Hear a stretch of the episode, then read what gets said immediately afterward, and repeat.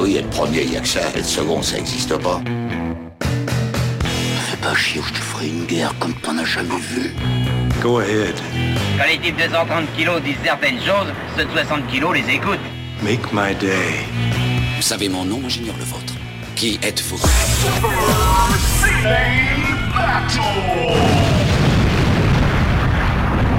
Le second, c'est un con. Super Ciné Battle, c'est le podcast où nous établissons le classement ultime du cinéma. Nous prenons vos listes de films que vous nous adressez pour les classer du meilleur au pire afin d'obtenir LA liste ultime. Ceci. euh, je devrais faire une pause plutôt. Ceci. Ceci est notre épisode 176 et la voix goguenarde que vous entendez est celle de Stéphane Boulet alias Plugin Baby. Hello papa, comment ça va? Salut Daniel, salut tout le monde. Bah écoute, ça va bien. Effectivement, goguenard, c'est- tout à fait ça. C'est peut-être le plus bel adjectif que tu pouvais trouver pour me décrire. Mais euh, goguenard mais truculente aussi. hein. Oui, c'est ça, goguenard truculent. J'ai envie de dire, euh, quelque part, je suis un trublion du podcast. Un trublion, ouais. Je... À défaut d'être un, un ménestrel du podcast. Non, voilà, voilà. Plutôt ça, un tu- trublion. Voilà. Voilà. Pas de ménestrel, mais trublion. Voilà, tout à fait. Ouais, non, mais trublion, c'est exactement ce qui te. euh, C'est comme les, les gâteaux là qui te disent. Oui. euh, on est- les, les gâteaux, on est, on est, les- on est tes copains là. Ça me, ah, ça, je déteste ça. Tu, Je vois, dé- Ah, je suis. tu sais que récemment, j'ai acheté un, un, un ordinateur euh, reconditionné pour, euh, pour, me- pour ma fille, pour son, pour son bac. Et Ah, en bravo. fait, et voilà. Alors du coup, je suis passé par un, par un site. Alors du coup, le, le matériel est très très bien et les prix sont très intéressants. Par contre, le- la communication du site est abominable. C'est-à-dire que tu reçois eu- 36 mails euh, pendant ta commande et tous les mails, il y a, y a soit des espèces de, de, de blagues euh, un, un peu pourries, soit ils te tutoient, ils te disent, euh, hey, comment ça va avec des points d'exclamation. Enfin, c'est c'est une horreur. quoi. c'est le genre de truc que tu fais, mais Comment euh, ça va depuis hier? Ouais, non, mais c'est trop ça, quoi. Et là, tu fais, écoute, gars, j'ai juste acheté un ordinateur, c'est tout, tu, tu vas te calmer 5 minutes, euh, voilà, c'est, assez atroce, quoi. Je comprends, je comprends. Tu, c'est la com mo- moderne. Moi, moi, c'est, moi, le pire, moi, c'est quand même les, les, les sites qui me rappellent. Eh, c'est la fête des pères, c'est la fête des mères. Et à chaque fois, je, je leur fais mauvais timing. C'est ça, Fallait venir dix ans plus tôt, les mecs. c'est- pas le bon client. Non, je suis... non, non, clairement, il fallait demander à quelqu'un d'autre. Alors, euh, comment ça va à part ça? Puisque Bah, t'es en vacances. Bah écoute, ça, ça va bien, ça va, ça va chaudement, ma foi, hein, puisque euh, je crois qu'on est tous un peu, un peu accablés parce que, Bah, par ce qui se alors, passe. Hier, c'était, euh, je suis sorti d'une projection. D'ailleurs, euh, je, je t'en ai pas encore parlé, mais j'ai vu, euh, j'ai vu un train qui va vite Ah oui. avec avec des acteurs connus dedans. Ouais, je, oui, je, je, j'ai ouï dire, j'ai ouï dire. Et je crois qu'à l'heure de diffusion de ce podcast, Le, le film sera sorti. non, non, non, attends, il sera sorti? Je crois sais pas. pas. hein. Je crois qu'il sort début août, attends. Et ce podcast est diffusé le 3... en théorie le 1er ou le 3 août. Euh, attends, et moi j'ai un embargo jusqu'au 1er août. Tu sais, c'est compliqué. hein. Faut, j'ai un embargo sur tous les trucs de que je fais dans la vie, c'est trop bizarre. Et euh, Bullet Train, puisque c'est ça dont il, dont il s'agit, euh, sort le 3 août. Alors, non, je crois qu'à quoi qu'il arrive, je peux le dire, c'était plutôt rigolo. Cool. Voilà, le mec il rentre pas dans le truc. Non, mais si. et, et tu sais quoi, ça me donne un truc que m'a pas donné, que m'a pas donné par exemple le MCU, Ouais. c'est de voir un acteur japonais que j'adore qui fait un peu de sabre. Ah, Hiroyuki Sa- Sanada, c'est ça Hiroyuki Sanada, il a au moins une petite, il a au moins quelques scènes badass. Voilà, Ah. donc C'est ça qu'on veut. est-ce que t'as pas envie de voir ça? Ah non, mais je, bah, moi, moi- moi, dès l'annonce du projet, euh, j'avais envie de voir ça. Donc, euh, et, voilà. et tu sais quoi? C'est comme. euh, le- le- je sais pas si t'as vu cet épisode de Sensei, mais la technique du sabre de samouraï. C'est une fois que le sabre, le sabre est sorti, tu vois, le, le game est déjà fait en fait. Et il faut laisser le sabre le plus longtemps possible dans le fourreau. c'est déjà trop tard. Et donc, donc il- voilà, C'est tout ce que je peux te dire. Je vais pas te spoiler, mais j'ai plutôt aimé. J'ai trouvé ça kitsch. C'est pas une reco euh, comme ça d'avant, mais voilà, je, je le dis comme ça. C'est c'est kitsch, mais c'est assumé kitsch. C'est-à-dire, tu vois à tout, à chaque instant que c'est pas, c'est pas vraiment Tokyo, c'est pas vraiment le Shinkansen parce qu'il n'y a pas de marque, il y a pas, il y a rien. Ah merde, qu'est-ce qui s'est passé? J'ai entendu un. Merde, c'est les jouets de mon fils qui parlent. Excuse-moi. c'est assumer le côté des Bilou Kitsch et euh, c'est presque camp comme humour, donc c'était plutôt rigolo. D'accord, eh ben, écoute, moi, ça fait partie des, voilà, des, des films que je voulais absolument voir cette année, donc euh, j'ai hâte. Est-ce que tu peux attendre deux secondes que je, je, je détruise un jouet de mon fils? Que j'atomise. Putain, le jouet, il est où? À la recherche du jouet perdu. Excuse-moi, c'est le singe, c'est le singe qui parle de tut tut. Ah, alors le singe qui parle, bah du coup c'est une référence à notre épisode précédent. Oui, et, et le singe qui parle, tu sais qui fait sa voix en français? La, la Euh. voix du jouet? Euh, je sais pas, c'est euh, Balkany? Non, pas loin. C'est Brigitte Le... euh, non, rien à voir. c'est l'adorable Brigitte Lecordier qui fait la voix de Son Goku. Ah bah oui. Et je lui, ai par... je lui en ai parlé, je l'ai rencontré il y a pas si longtemps, et je lui ai dit, mais, mais ça gagne beaucoup de faire une voix de jouet. Elle me dit, c'est rien du tout. Elle me dit, euh, franchement, c'est. Honnêtement, c'est... elle m'a dit un tarif, on dirait, on dirait un tarif podcast, quoi. C'est- Ouais. ça veut dire, il n'y a pas d'argent. Et mais en fait, je lui dit, mais il y a des gens qui se font de l'argent sur ta voix. Et fait, ouais, mais c'est comme ça. Voilà. Du coup. euh, Mais j'étais assez content euh, de lui parler de mon jouet, qui... enfin de son jouet de singe qui me traumatise. Et son jouet, là, en l'occurrence, vient de m'interrompre pendant que je te recommandais Bullet Train. voilà, écoute. Et sinon, sinon ça va, tu passes de jolies vacances quand même. Bah oui, tout à fait, tout à fait. Euh, on va regarder un peu ce qu'on a fait au à l'épisode précédent pour se remémorer un peu nos, nos- nos histoires, nos aventures. Tout à Et fait. euh, je crois qu'on a eu euh, en 71e place, on a eu Living Las Vegas.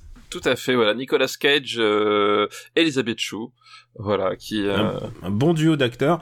Je tiens à dire que c'est, oh, je l'avais pas précisé, mais en, en fait au montage j'y ai repensé. C'est le film le plus proche de Sting qu'on a eu parce qu'il y a énorme, il y a, il y a deux ou trois chansons de Sting dedans. c'est mais tu- vrai. Mais tu sais les, les chansons de Sting époque jazzy, genre crooner, genre Oui, oui, je, je oui. bois, je bois un verre de whisky avec un, un- au piano bar quoi.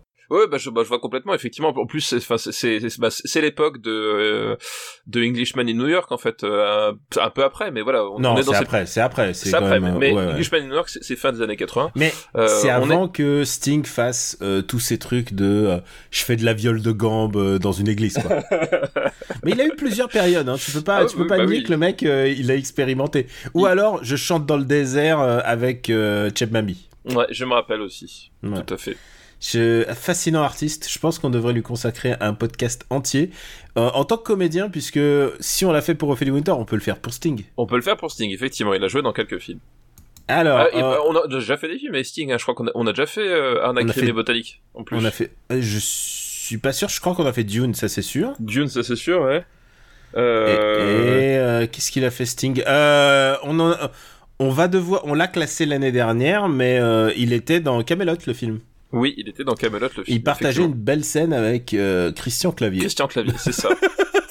voilà, voilà. Tu sais quoi, Eh, je me oh. demande, est-ce que c'est pas un troll Genre, euh, on a une scène, on a Christian Clavier et Sting. ouais, je sais pas. Je, Je sais me pas. demande, et, et quand tu dis à Christian Clavier, tu vas tourner avec Sting, il fait Sting, Sting, est-ce qu'il s'excite tout seul ou il fait Oh, oh là là, Ah, j'aime la police, oui. Ah, monsieur Sting. oh là là, quel épisode. Euh, quel épisode. On commence bien. Euh, voilà, j'espère que c'est pas votre premier, sinon vous allez. Euh... Sinon vous êtes sans doute plus là, du coup. Ah. hein. On peut vous parler du précédent épisode où on a classé la fiancée de Chucky. Tout à fait. Alors, autre délire, hein, c'est beaucoup plus. Alors, c'est c'est plus drôle quand même. Oui, c'est c'est quand même beaucoup plus drôle que Living Las Vegas, effectivement. Et Euh, on, on avait aussi le très mauvais Congo Oui, et Georges de l'Agent qui est encore plus bas. voilà, voilà, tout à fait. Il y avait pas, il y avait pas que des chefs-d'œuvre. Non, il n'y avait pas que des chefs-d'œuvre. Et je tiens à dire que j'ai reçu un film pour nous. Je- on m'a envoyé, alors c'est évidemment, euh, c'était un peu compliqué de le trouver, mais quelqu'un, euh, on va dire un cousin, me l'a envoyé. D'accord. J'ai trouvé Ed avec Matt Leblanc. Ah, oui, oula, oula, oui, oui. Ouais, je pense que je vais faire mon après-midi dessus là. Ouais, je pense aussi, du coup, je vais. Une après-midi qualité, comme on dit. non, mais, hé, attends, au bout d'un moment, je veux dire, le, le marbre exige un, un certain investissement. Je veux dire, c'est pas, c'est pas une mission que tu prends à la légère. Voilà. Alors. tu parles d'investissement. Là, il y a un retour sur investissement. Oula. Dans cet épisode, je l'annonce et on va le faire après, après la liste. euh, on va parler d'un film important de cette décennie. Un film que j'ai pu rattraper. Et je sais que toi, tu l'as vu. Ah, Et, et, et c'est un film qui contient plusieurs acteurs de Karate Kid. Eh oui, eh oui. Est-ce qu'on avait dit que le pré- à l'épisode précédent, donc je me suis dit, bah, il faut que je le regarde. Donc nous allons parler de Shoot Fighter. Shoot Fighter, on s'est engagé, on s'est engagé et on a tenu parole. Voilà, et c'est ça, c'est ça euh, Super City Battle. Hein, c'est quand même des gens qui tiennent parole et qui vont au bout, au bout de leur mission. Voilà. Et qui vont aussi en profondeur, puisqu'on va faire 4 heures d'épisode sur Shoot Fighter et décortiquer chaque passage. Je pense Euh, qu'il faut, ça le mérite. Ça le mérite, ça le mérite. Ça le mérite. Parce que mine de rien, euh, voilà, à un moment donné, il faut savoir aussi consacrer du temps au véritable monument de, euh, du cinéma, quoi. Et tu sais quoi Depuis que j'ai vu ce film, ma vie n'est plus pareille, puisque Pareil. Ma vie a changé. euh, c'est un peu comme si j'avais découvert un film important des années 80, euh, mais genre, tu sais, déjà de le découvrir en 90, je pense que c'était déjà un peu tendu. Et là, on l'a découvert 30 ans plus tard. J'ai l'impression d'avoir découvert un trésor. Ah ben c'est ça, un, un, tré- un trésor enfoui. Et vraiment, l'histoire est belle. L'histoire est belle, j'ai envie de dire. Je pourrais vous dire, essayez de le trouver euh, d'ici là et pour vous faire votre avis, parce que c'est votre avis qui compte aussi. Euh, de le trouver en DVD parce que vous avez le bel 4 tiers, la VF et tout. mais mais j'ai découvert que ce film est disponible entièrement sur YouTube de manière évidemment illégale parce que quelqu'un l'a mis. Mais en même temps, je peux comprendre que quand tu vois ça, tu te dis je partage. En même temps, et je crois qu'il existe un, un, un Blu-ray euh, de- d'excellente qualité anglais.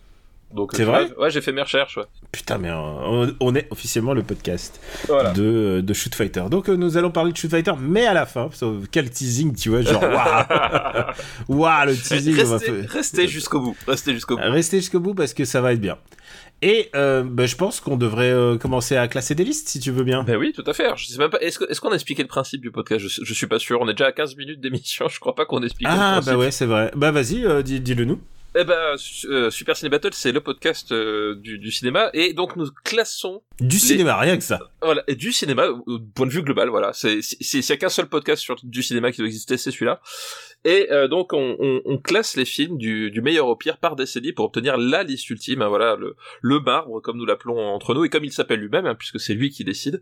Et euh, pour participer, il suffit d'envoyer une, une liste de trois films avec une thématique euh, à supercinébattle@gmail.com. Voilà pour que nous puissions classer et découvrir la place du, des films que vous nous envoyez dans le marbre.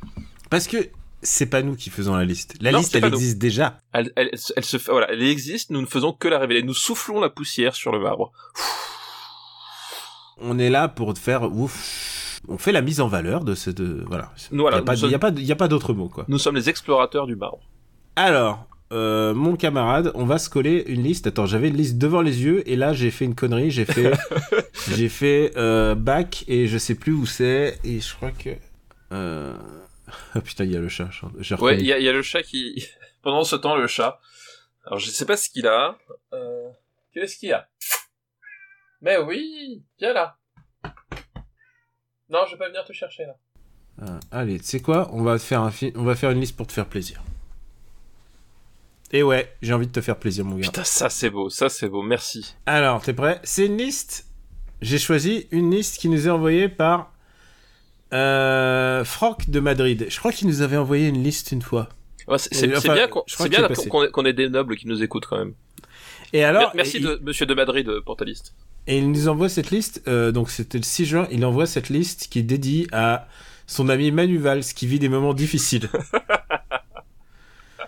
Une pensée pour lui et en disant non, même en Espagne, ils n'en veulent pas. Et on salue, on salue tous les gens qui, qui nous écoutent depuis l'Espagne. On, salue tous les gens qui nous écoutent depuis l'Espagne, effectivement. La thématique, c'est des films qui font date. Bah très bien, ok. Et le premier film de sa liste, c'est 1492, Christophe Colomb de Ah. Ridley Scott. J'ai compris la thématique de la liste. Tu vois C'est bon, c'est bon, tu l'as? Ah, ah, c'est malin ça. C'est pas mal, hein? C'est- pas mal. Tu, tu peux essayer de deviner ce qu'il y aura. Voilà. Euh, bah oui, 1492, Christophe Colomb, donc euh, euh, Ridley Scott, Vangelis à la musique. Euh, J'en parle tout de suite parce que c'est quand même, Parce que c'est quand même, genre, j'ai envie de dire, j'ai envie de dire, t'entends que ça. c'est ça, c'est c'est quand même le truc, euh, le truc emblématique du du, du, film. Euh, voilà, le, le thème de, de de de de la découverte dans par Vangelis fait quand même partie des musiques de films qui ont euh, marqué son époque et au-delà. Enfin voilà, vous la vous la connaissez forcément. C'est-à-dire que de, de Vangelis, généralement, vous connaissez les chariots de feu euh, et vous connaissez le, le fameux euh, de euh, de 1492 qui est quand même un thème absolument euh, absolument fabuleux.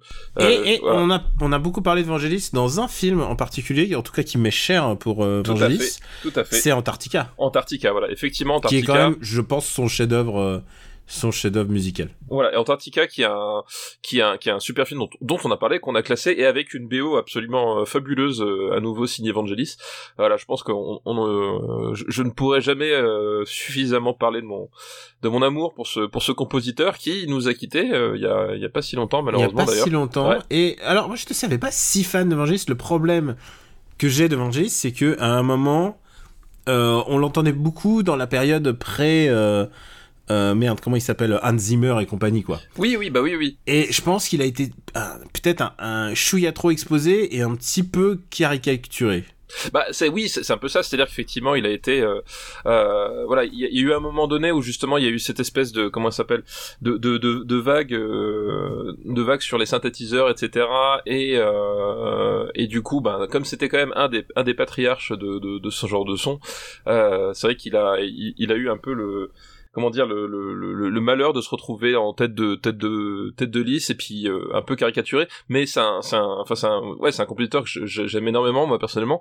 Euh, euh, parce que déjà son utilisation du synthétiseur est quand même super cool. Puis surtout il avait un vrai vrai talent mélodique. Enfin c'est à dire que euh, on peut trouver effectivement le style d'Evangelis euh, un peu pompier et pas forcément très très discret mais en même temps, je, je veux dire, je suis, je suis fan d'Ennio Morricone et euh, je pense que s'il y a un truc qu'on qu'on peut pas euh, qu'on peut pas dire sur Ennio Morricone, c'est que c'est un compositeur euh, euh, discret ou, ou spécialement euh, spécialement subtil quand il quand il faut. Enfin, c'est-à-dire qu'à un moment donné, euh, les mecs quand ils arrivent à faire des, des, des thèmes euh, des thèmes avec une puissance mélodique comme ça, euh, euh, moi ça me va quoi. Oui, voilà, c'est que après à un certain moment, je pense qu'on l'a moins, on l'a beaucoup moins entendu, hein, Evangelis. Bah, on l'a moins entendu parce qu'il a, il a été, il a été un peu ringardisé parce que, euh, voilà, encore une fois, comme, je disais, Peut-être, peut-être par ce film, hein, j'ai envie de te dire. Mais euh, Alors peut- peut-être qu'effectivement euh, ce film a participé. Bah on est on est déjà au début des années 90. Euh, voilà. Alors à, à quelle année c'était euh, quelle année c'était Oxygène de, de, de Jean-Michel Jarre? Parce qu'il y a eu deux il y a eu deux vagues Oxygène. Il y a eu une dans les années 70 euh, et puis il a Oxygène, ressorti. c'était, c'était la fin des années 80, non? Oui et il a ressorti Rendez-vous, Oxygène. rendez-vous, rendez-vous numéro 4 et tout ça? Ouais je sais plus ouais. Ah, mais j'avais, j'avais 14, j'avais 13, 14 ans. à Parce qu'il parce qu'il a ressorti Oxygène justement quelque part euh, dans les années 80-90 et je crois que c'est le, c'est le moment où euh, justement ça ça a peut-être le ça peut-être un peu ringardisé le le synthétiseur et que voilà il est un peu tombé dans l'oubli mais euh, ma foi ce sont des périodes et des modes qui passent hein, mais euh, après encore une fois les, compositions restent. hein. Oui, et euh, bon, on peut dire qu'il a marqué son temps. Et en tout cas, ce film dont on n'a pas encore parlé, puisque évidemment on a parlé. En fait, c'est- on n'a pas dit que c'était Depardieu, mais mais de fait, Vangelis c'est un peu le personnage principal de ce film. Bah, Vangelis, voilà, occupe pas mal l'espace, euh, il l'occupe de façon très très marquante, euh, et effectivement derrière il y a euh, Gerard Depardieu euh, qui qui joue Christophe Colomb. Donc voilà, dans ce dans, dans, ce film de Ridley Scott qui qui va préfigurer finalement pas mal de choses dans sa filmographie, hein, puisque après Ridley Scott il va enchaîner les les Robins des Bois, les les Gladiators, les euh, les films en costume en fait, euh, voilà grandiloquent. Euh, voilà, ça, commence, enfin en tout cas le, la, la vague chez Ridley Scott commence à ce ce film-là, même s'il avait déjà fait comment s'appelle les les duellistes, mais là on est duelliste et pas un film grandiloquent justement, alors que 1492 est un film grandiloquent. C'est un film grandiloquent et du coup un peu problématique. On le verra puisque ce que tu faisais. Bah là, on est en quoi? On est en 1980. C'est quoi 92 non? 91 92, ouais. Voilà. Ce que tu faisais en 92 sur Christophe Colomb, tu le ferais pas de la même manière aujourd'hui, je pense. C'est-à-dire? Bah, en termes de la, de la reconquista, en fait, le, de le, Ah oui de- oui oui bien sûr. le point de vue adopté est uniquement euh, celui de la, de, de la royauté et de, euh, et de Christophe. Oui, on n'a pas dit, on l'a pas dit, il y a Sigourney Weaver qui joue dedans, Tout à fait, tout à fait. Euh, qui joue la reine, qui joue qui joue la reine euh, comment elle s'appelle euh, Isabelle voilà. Euh, Is- Isabelle, il y a Checky Cario, euh, tous, tous les Français sont réunis pour jouer tous les Espagnols. Oui, c'est c'est vrai, c'est vrai. Je, je sais pas pourquoi, mais on peut pas nier quand même cette affinité de Ridley Scott pour, euh, bah pour, euh, pour la France, à tel point que euh, la scénariste, c'est Roselyne Bosch. Ah oui, c'est vrai. La Alors Roselyne Bosch, vous la connaissez peut-être pas, ou peut-être vous la connaissez parce qu'elle a réalisé le film euh, qui s'appelle La Rafle, basé, euh, Mhm. qui parle de la rafle du Veldiv. un film qu'on n'a pas classé et Ces années 2000, ouais 2000 c'est- et quelques ouais 2000 quelque chose, il me semble, ouais. Hmm. Et euh, bon, on en reparlera peut-être le moment voulu. Euh, Là, en plus, c'était l'anniversaire de, de Veldiv. Autant, autant parler. En plus, en, en plus, c'est une coproduction française là pour le coup, Christophe Colomb euh, dans, dans mon Ah oui. Ah bah bien sûr. Bah non, mais euh, coprode française de, de fou. Ah, je pense que les, les- tu peux pas faire ça sans l'Espagne. Mais ça, c'est pas un film de studio justement. C'est un film indépendant en fait, pour une grande part. Et ensuite, les studios sont venus de- dessus. Mais le film a été monté de manière indé. Oui, oui, c'est un, oui, oui, effectivement, bah, c'est c'est un, c'est un- c'est un- c'est une, une coproduction euh, internationale. Je crois que, je crois que même euh, Ridley Scott est retourné, enfin, euh, avec des fonds anglais et non, et non américains pour ce, ce film-là, il me semble bien. Ouais, et évidemment, ce film, ce film n'a pas super bien marché aux États-Unis euh, parce que les États-Unis, la conquête, euh, voilà, ça, ça les intéresse modérément. En plus, si tu mets euh, Christophe Depardieu, Christophe, ah, on n'a même pas parlé de Depardieu. Bah non, mais attends, on va y venir, on va y venir. Ouais. Alors euh, bon, bah, qu'est-ce qu'on peut dire que ça raconte, euh, ça raconte la, la découverte de l'Amérique entre Oh, guillemets. com- comment tu divulgaches? Oh là Ouais, là, bah, c'est- non, mais je suis désolé. Hein. Oh, quoique, quoique, divulgage, s'il faut, il y a, il y a, peut-être des gens qui, qui, qui ignorent ça, voilà, euh, on, on, on sait pas, hein, c'est forcément, il y en a forcément dans le lot qui, qui, qui, qui, qui ignorent cette date, mais oui, la, la, voilà, la découverte de l'Amérique par Christophe Colomb, alors que euh, il avait programmé une nouvelle route pour, euh, le, commerce aux Indes, euh, voilà. Voilà, c'est oups, c'est, il arrive, fait, ils sont quand même chelous, ces, ces habitants des Indes, euh, et euh, ça nous parle de, de, de, de ça, puis, puis euh, ça nous parle surtout aussi de sa, euh, de la première, mais surtout de la deuxième expédition, enfin, c'est ça le, le, le, euh, le titre du, enfin, l'intérêt du, du film, entre guillemets, c'est qu'il y a, il y a pas que le, que l'événement historique qu'on connaît tous, mais il y a la, il y a la suite, en fait. Euh, Il y a la suite et surtout euh, bah, la gestion un peu calamiteuse de, Christophe Colomb euh, de euh, bah, de cette découverte et puis de, de gérer les en fait parce qu'il y a des mutineries si je me souviens bien. Euh, enfin bref bref c'est pas Alors c'est pas c'est pas un film voilà. C'est pas un film euh, glamour dans le sens où effectivement euh, comme je disais on, on, on va arriver sur le sur le côté euh, film d'époque grandiloquent de, de Ridley Scott avec ce, ce film là euh, c'est qu'effectivement on va on, on, va avoir bah, tous les toute la traversée avec euh, euh, la promiscuité, euh, la malnutrition, tout, ce- genre de complications qui vont entraîner bah, forcément des tensions, des tensions sur le au sein de l'équipage et pendant pendant la traversée. Donc il y a tout cet aspect-là. Puis effectivement il y a le, le, le personnage de Colomb lui-même qui à la fois euh, est un est un grand navigateur et un, un meneur un d'hommes charismatique et en même temps euh, qui est un personnage qui va un peu se laisser dépasser finalement par euh, par sa propre folie des grandeurs en fait. Et par euh, bah, les responsabilités trop grandes Voilà, c'est ça. C'est qu'en fait, à un moment donné, euh, le, le le film montre aussi justement, et c'est peut-être pour ça que ça a pas plu tant aux Américains, même si pour le coup euh, Christophe Colomb, hein, bah, il, il, il est, c'est un Italien au service du roi d'Espagne, mais bon, c'est quand même le, le symbole de la co- découverte de, de l'Amérique et de la colonisation. le moment où, Cri- où- où Gérard Depardieu enseigne l'espagnol à un... Un indigène, du coup, pour le coup.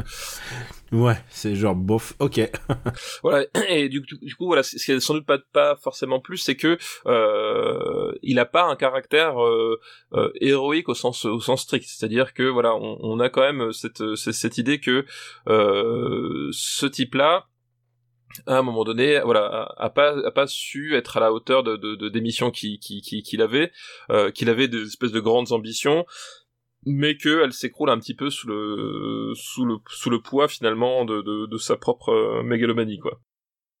c'est euh, j'ai envie de dire que c'est un péplum aquatique pour moi c'est Il y euh, a quelque chose de ça effectivement. si tu cherches de la véracité et une vision critique je pense que tu l'auras pas tant que ça en fait Bah en euh, fait, je trouve que je trouve que t'en as un peu. Encore une fois, ce que je disais, c'est que le voilà, je trouve ça. oui ça parle quand même de, de ce qui se passe pour les indigènes quand même Voilà. déjà déjà Voilà. c'est quelque chose un peu un peu novateur pour euh, C'est ça exactement. Ce que la- je veux dire, c'est ouais. ce que je veux dire, c'est que ce qui est intéressant, c'est effectivement, il y a quand même un, un- un regard qui est pas, euh, qui est pas euh, euh, énamouré euh, sur Colon, c'est-à-dire qu'on on, évite quand même le côté euh, euh, le côté le, du, du, du, du, blanc qui apporte la civilisation et qui a raison, etc. Enfin voilà, on, on, évite quand même cet aspect-là qui est quand même qui est quand même pas mal effectivement. Alors effectivement, on aurait pu avoir un point de vue plus euh, plus important sur les indigènes ou autres, mais je trouve que déjà le l'angle le, est pas si euh, pro-colonialiste que ça. En fait, on, il est plutôt plutôt nuancé surtout pour l'époque à, à, ce niveau-là. Euh, donc oui, effectivement, voilà, je trouve que ça, ça le, le, le, pari est pas si pas, pas si bête parce qu'en même temps justement le, tout le tout le comment dire tout l'enjeu de, de, de, de Ridley Scott là-dedans c'est à la fois euh, de de, bah, parler un peu des, côtés un peu sombres de cette découverte euh, il y arrive il y arrive un peu même si effectivement on pourrait estimer que c'est pas suffisant et à la fois quand même de garder le côté un peu euh, un peu euh, un peu fabuleux de, de l'idée de la simple idée de découvrir un nouveau continent en fait. Euh, et la fameuse scène au ralenti euh, d'où la, fameuse scène effectivement qui qui elle-même je pense a été euh, caricaturée etc ah bah oui il y a eu il y a eu quelques films parodiques là-dessus. Voilà qui a été caricaturé. Voilà ce ce, bah, cette, ce fameux moment où où la Santa Maria la Niña et la Pinta arrivent sur le sur les côtes sur les côtes américaines et que Christophe Colomb voilà, descend de sa barque au ralenti tombe à genoux, etc.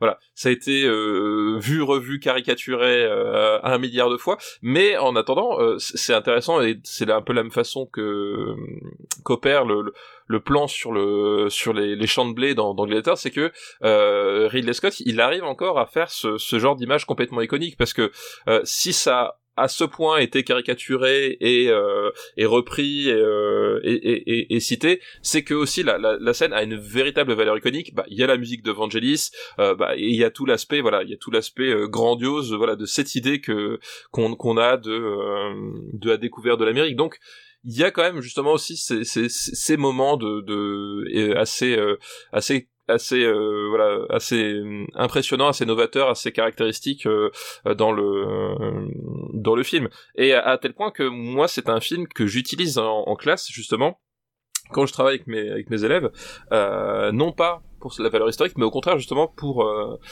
puisque un des un des un des axes les plus importants, je trouve, quand on travaille sur les, les sciences du manière générale, et je considère l'histoire comme une science, hein, n'est-ce pas euh, Même si effectivement les profs d'histoire ne sont pas des scientifiques, c'est un peu, j'ai envie de dire, le paradoxe de... Putain, mais à chaque... je peux pas te laisser dire ça à chaque fois. T'es vraiment, t'es vraiment qu'un connard. non, il y a pire que les profs d'histoire, c'est vrai, il y a les profs de ballon. Ça c'est vrai, on ne le dit pas ah, assez. Toi, pour toi, il y a une hiérarchie de, du, professeur. du professeur. C'est pas que pour moi. Je pense que n'importe qui qui a mis les pieds dans, euh, dans une salle des profs du, du secondaire sait qu'il y a une hiérarchie des profs. c'est un truc, euh, voilà. Et toi, les profs de sport, pour toi, c'est le bah déjà, je sais même pas pourquoi est-ce qu'ils sont profs en fait. C'est, c'est genre ouais, prends le ballon, cours, voilà, tu vois. Bah, ok, c'est bon, tout le monde peut le faire quoi. euh... non, blague à part. Euh, non, c'est un, un film que j'utilise voilà pour parce que euh, la, la base, la base du travail scientifique euh, que je fais avec mes élèves, mais je le fais avec les, les plus grands des, des cycles des cycles 3, CM1, CM2, euh, c'est que euh, faut apprendre à travailler déjà sur les sources euh, c'est tout con, hein, mais c'est aujourd'hui, euh, d'autant plus aujourd'hui, où euh, voilà, où nos élèves ont, ont, quand même pratiquement tous un, smartphone à 10 ans et donc ont accès aux internets. Il y a quand même un travail hyper important sur ce que c'est une source historique, une source scientifique, etc. Et donc j'utilise le, bah, le, le, le, fameux passage donc de, du discours juste avant l'abordage de, de, du continent et le le passage de, la découverte, de la descente de Christophe Colomb sur le sur la barque, euh, pour les questionner justement sur euh, est-ce que c'est une est-ce que c'est une source d'information fiable, oui ou non, et, et, et, pourquoi surtout on peut considérer que c'est une source d'information euh, fiable ou pas. Voilà. Donc alors ça marche moins bien aujourd'hui qu'il y a qu'il y a qu'il y a dix ans parce que aujourd'hui de moins en moins de d'élèves connaissent Gérard Depardieu. Euh, tout simplement parce qu'il fait plus quasiment plus de films euh, que les jeunes regardent. Euh, ni, ni Evangelis d'ailleurs. Ni Evangelis. Euh, mais voilà, donc mais du coup c'est un voilà c'est un film que j'utilise pour ce pour ce cet aspect-là, c'est que justement le voilà pour montrer ce que c'est une source historique ou pas. Bah, ici évidemment le, la conclusion c'est que ça ne doit pas l'être. Hein. Il y a quand même plusieurs indices au-delà du fait qu'il y ait Gérard Depardieu qu'on puisse reconnaître ou pas. voilà, il y a toute la mise en scène, tout le côté grandiloquent qui font que c'est un moment iconique de, de cinéma. Et généralement le, c'est que quand ils voient juste cet extrait là euh, ils ont envie de voir le film derrière en fait parce que justement la scène est voilà a ce souffle épique en fait qui, qui fait que euh, qui fait que t'as envie de savoir un peu ce qui se passe mais ça n'en fait pas un document historique pour autant t'aimes bien ce film alors Écoute, moi j'aime plutôt bien euh, 1492. euh, voilà, je trouve que c'est. Je pense un- que jamais je le regarderai à nouveau, hein, c'est sûr et certain. Ah peut-être. Alors moi, alors je t'avoue que moi. Attends, il fait, il fait combien? Il est super long en plus. Oui, je crois, je, je crois, je crois qu'il doit faire. euh, Enfin, super long, il doit faire 2h30. Hein. Ah, à l'époque, ouais. à l'époque, c'était super long. Aujourd'hui, c'est un Aujourd'hui, c'est un. Marvel- c'est à Marvel. Ouais, c'est ça. Et tu sais quoi? J'étais rentré dans la salle pour Bullet Train et il y a un critique, je ne dirais pas qui, mais je, je le connais. Et il a fait Ah, ça dure 2h30. Non, ça durait 2h07, mais. Il dit c'est 2h30. Mais pour. C'est quoi? Il se prend pour qui? C'est Laurence d'Arabie ou quoi? Ah, ok, d'accord, ok. Ah, le bien. mec, il était rentré de mauvais poil, il est reparti de mauvais poil. Ok, d'accord, oui, c'est. Et tu es allé au cinéma ces 15 dernières années peu- par hasard? Ouais, je sais pas. Tu sais, les, les films qui durent une heure et demie aujourd'hui, c'est des comédies. Hein. Alors, tu sais, alors, euh, aparté, hier soir, je, euh, je, je, je, je, feuilletais le catalogue Netflix pour trouver un, un truc à regarder. Bon, alors j'ai fini sur, euh, sur un film d'Edward Zwick. Bon, bref. Euh... Oh merde, le dernier samouraï. C'est- je- Ce sont des choses qui arrivent, tu sais, tu, dérapes sur un télécom. Oh merde, Edward Zwick. Euh, non, mais alors, du coup, c'est drôle parce qu'il, il- tu sais, t'as des, t'as des catégories qui arrivent aléatoirement dans, ton, dans ta page d'accueil. Il y a des catégories, les films de, de moins de 90 minutes. J'ai fait, putain, c'est à tel point que c'est devenu une catégorie, en fait. Euh, mais tout ça pour dire oui, j'aime bien quand même le voilà 1492 de de de de, de Ridley Scott parce que voilà il y a encore une fois il y a la musique de Vangelis, il y a quand même un vrai sens du cinéma, c'est du grand spectacle, c'est grandiloquent, euh, c'est un poil pompier, hein, ça je peux pas le nier, mais en même temps je trouve que ça reste encore efficace, c'est-à-dire que c'est encore le Ridley Scott qui, a cette espèce d'équilibre un peu un peu chelou entre le ses aspirations euh, esthétiques euh, plus grandes que nature et quand même un cinéma qui arrive quand même à à garder ton intérêt quoi. Alors, on va le classer. On va classer ça. 1492, Christophe Colomb, en sachant qu'il s'appelle Conquest of Paradise. Euh, Du oui et d'ailleurs la chanson de Vangelis ça, paye aussi Conquest of Paradise du coup. Où est-ce qu'on va le classer? Euh, où est-ce qu'on va classer ça? Alors euh... J'essaie de regarder un film historique. alors je, moi je, je sais pas pourquoi par je rapport à Escape from LA. Ah, on a, on a, on a Escape from LA, on a, il est pas noté sous son nom français? Euh, bah, alors visiblement non. Donc c'est Ah bah euh, écoute, euh, je vais, le- je vais le mettre. Euh, c'est Los Angeles 2013. Los, Los Angeles 2013. Excuse-moi. Écoute, écoute, écoute, écoute. Pam, pam, pam, je regarde. Euh, film historique, Robin des Bois, Prince des voleurs. Je préfère Robin des Bois. Il est où Robin des Bois? Il est, Il est 114. 114. C'est vrai que dit comme ça, je préfère Robin des Bois. D'ailleurs, c'est marrant, ils ont Je un acteur en commun. Il y a comment il s'appelle euh, Celui qui joue le, cous- le cousin du prince Jean, euh, Michael Wincott. Il Ah, joue, il il joue Michael dans les deux. C'est vrai? Ouais, ouais, il Ah, joue dans les deux. Tu sais qui joue dans celui-là? Il y, a il y a Franck Langelat, encore un, un espagnol. Encore, c'est ça, encore un, un pur espagnol. Euh, écoute, oui, je préfère Robin des Bois. Ah, moi, Je préfère les- Ouais. Euh, je préfère la scène de The Sea, mais je préfère pas, voilà, entre la scène de The Sea et l'enfer du dimanche.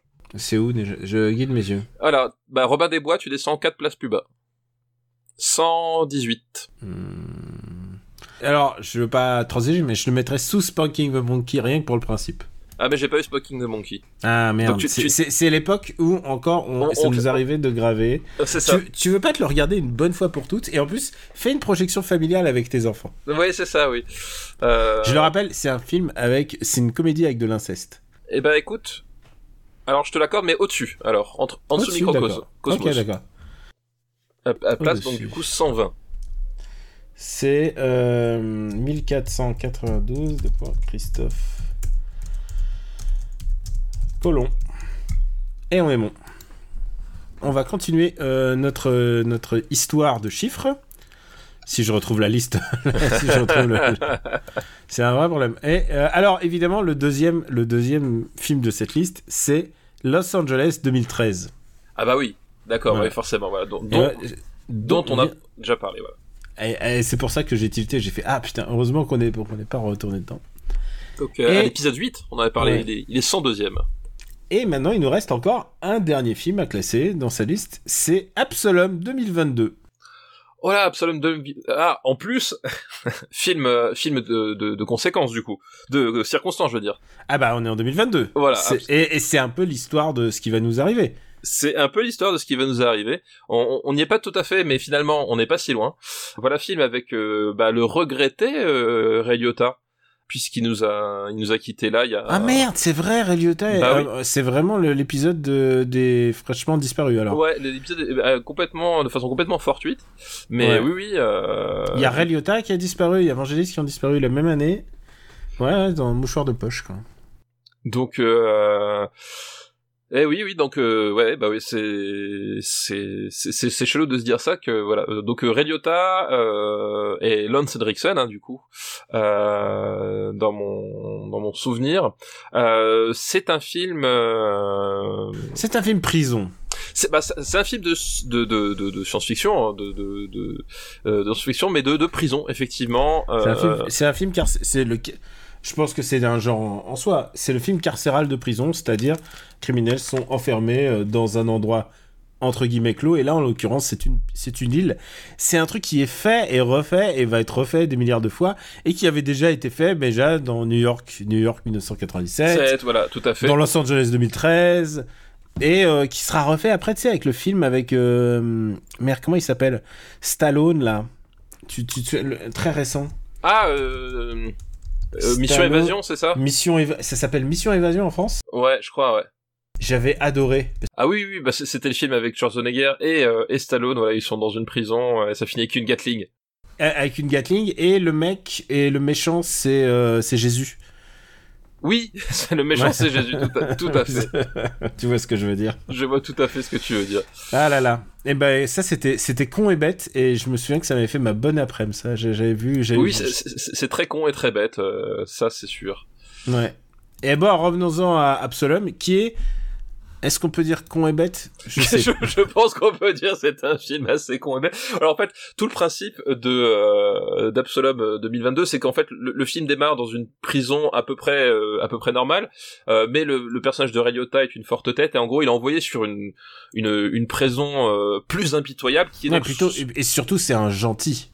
Oui C'est un gentil, il est incarcéré, pas un peu à tort, mais voilà, genre, euh, voilà, il est, il est pas à sa place. Et tous les autres, les autres, c'est vraiment des assassins. Voilà et, euh, et en fait donc du coup il, arrive effectivement sur euh, sur une île dans une planète euh, éloignée parce que c'est pas sur Terre hein, euh, voilà et euh, tout le truc c'est que c'est une Ah, prison c'est à- c'est pas sur Terre?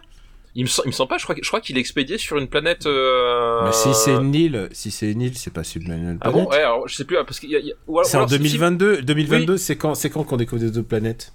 Euh, bah c'est alors je sais pas mais en tout cas le film démarre dans l'espace et dans mon souvenir alors peut-être qu'il est renvoyé sur Terre remarque je sais plus s'il est renvoyé sur Terre je, je crois pas qu'il soit sur une. ah je crois que c'est oui sur une île.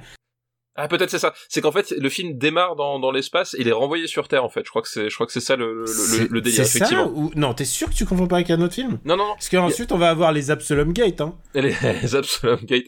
Euh, non, non, mais il, il me- il me semble tu, enfin, parce qu'il y a, il y a- il y a- Peut-être. Moi, moi il y a pour une moi partie c'était spatiale en fait dans mon souvenir. C'est pour ça que je Ah dis ouais ça. Ouais, il y y a une partie spatiale, euh, ou alors c'est, À la fin? euh, je sais plus. Euh, attends, j'essaie de me souvenir. ou alors c'est c'est le côté c'est le côté justement SF euh, post post apo parce que c'est ça. Enfin pas post apo mais Moi, je a me souviens truc- que c'était très tribal et tout ça. Oui, c'est ça. C'est qu'en fait, le, le truc, c'est que il arrive sur sur l'île. Euh, donc, il y a, un- c'est une prison à ciel ouvert en fait. Euh, et en fait, là, il tombe dans une, dans un espèce de, de remake de, de Mad Max puisque tout le monde a des dreadlocks et, euh, et des habits de euh, euh, comment ça s'appelle des habits en, en, en espèce de, de en trucs recyclés. Peau euh. de, peau de bête avec des avec des les, les colliers de Rahan.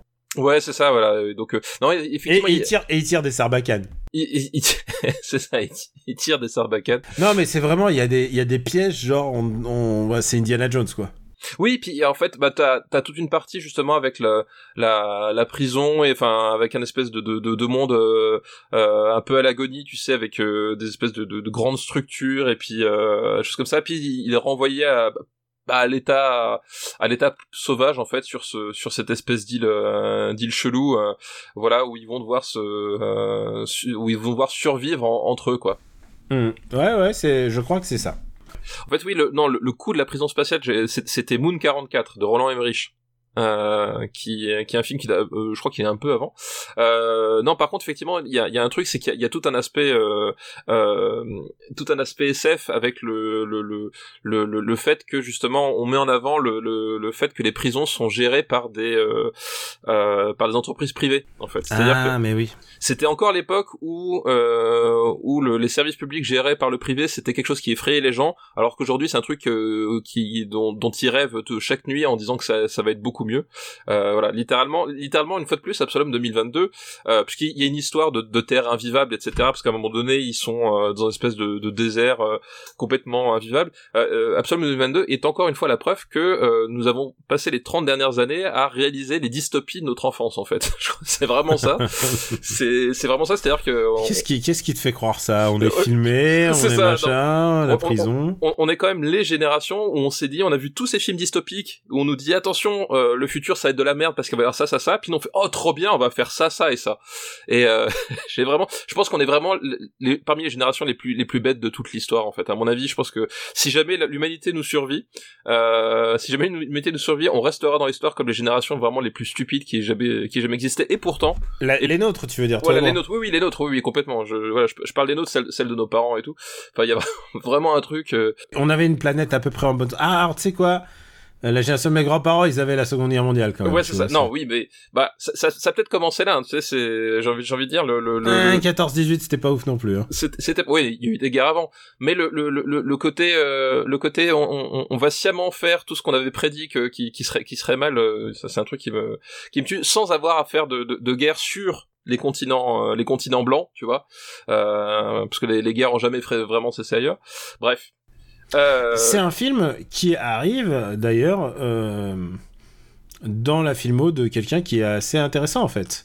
Puisque c'est un film de Martin Campbell. Oui, c'est Martin Campbell, effectivement. Donc Martin Campbell qui... Euh... Qui réalise ça un an avant GoldenEye. Avant GoldenEye. Et c'est ça qui est drôle, c'est qu'effectivement, euh, les mecs voient... Enfin, non, les, mecs voient Martin Campbell, il fait, il fait ce film-là, et effectivement après on lui dit bah tiens tu vas relancer James Bond.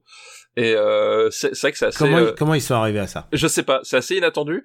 Euh, et en plus il va relancer James Bond deux fois.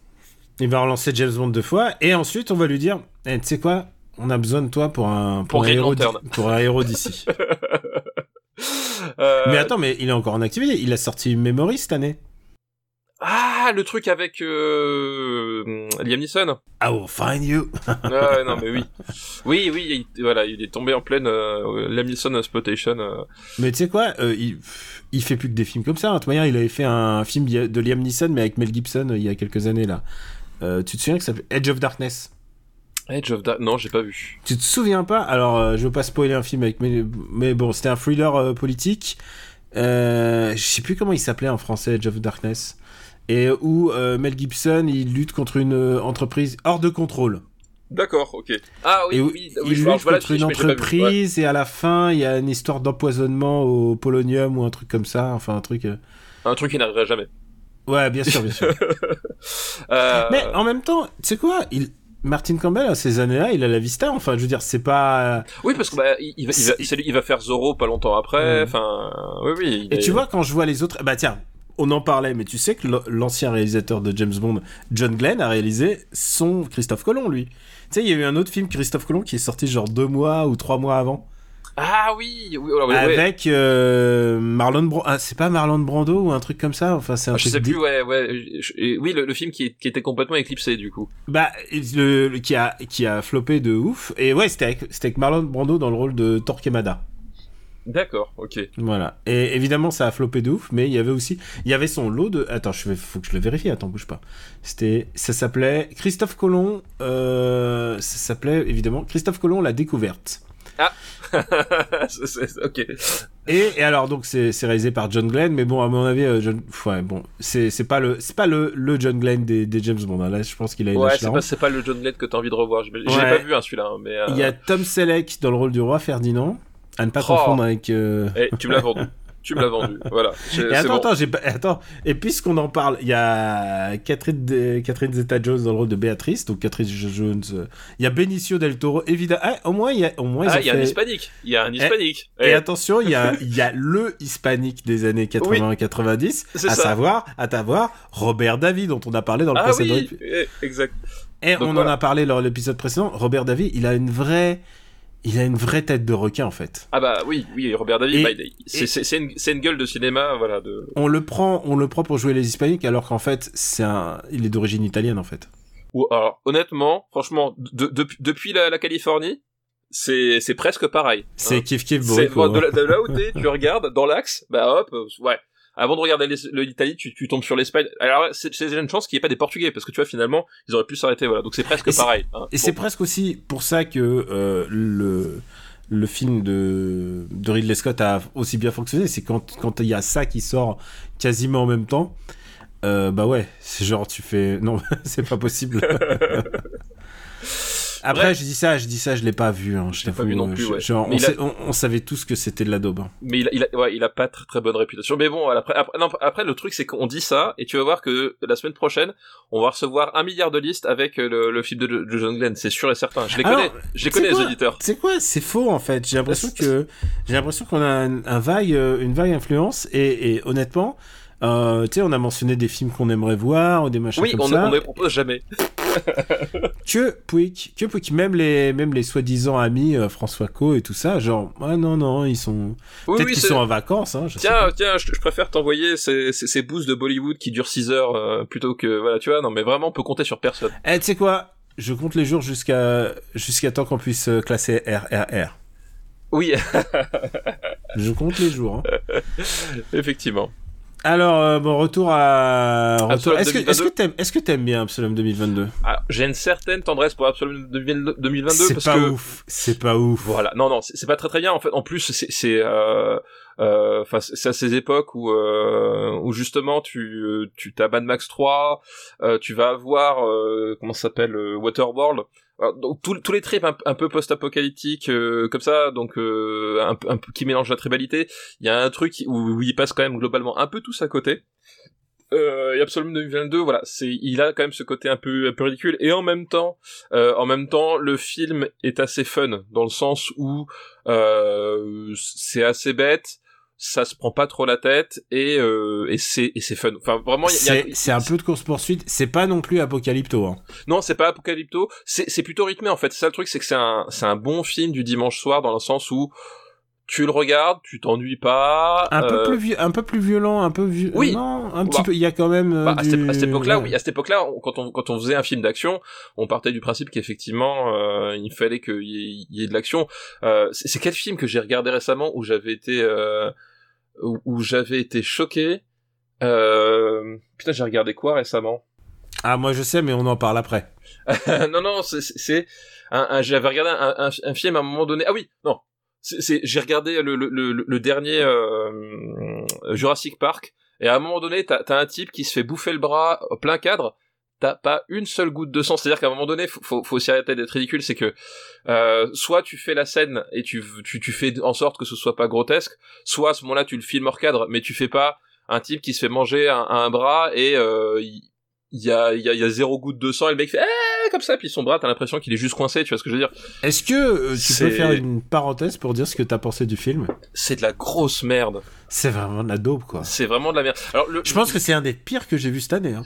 euh, c'est un des pires que j'ai vu cette année mais en même temps je, je, je préfère celui-ci au, au premier Jurassic World en fait euh, ah le premier Jurassic World n'a aucun sens. il, il a vraiment aucun sens et il est super chiant là celui-là il est un peu moins chiant c'est à dire que t'as t'as deux trois scènes où tu t'ennuies pas il- voilà le moment où il se dit écoute je vais refaire Jason Bourne avec des dinosaures j'ai fait ok pourquoi pas euh, Bah, Dans le précédent, il a dit je vais faire un, je vais faire un truc de serial killer avec avec un dinosaure. Oui, oui, oui, le présent il fait Halloween avec un dinosaure, enfin bref.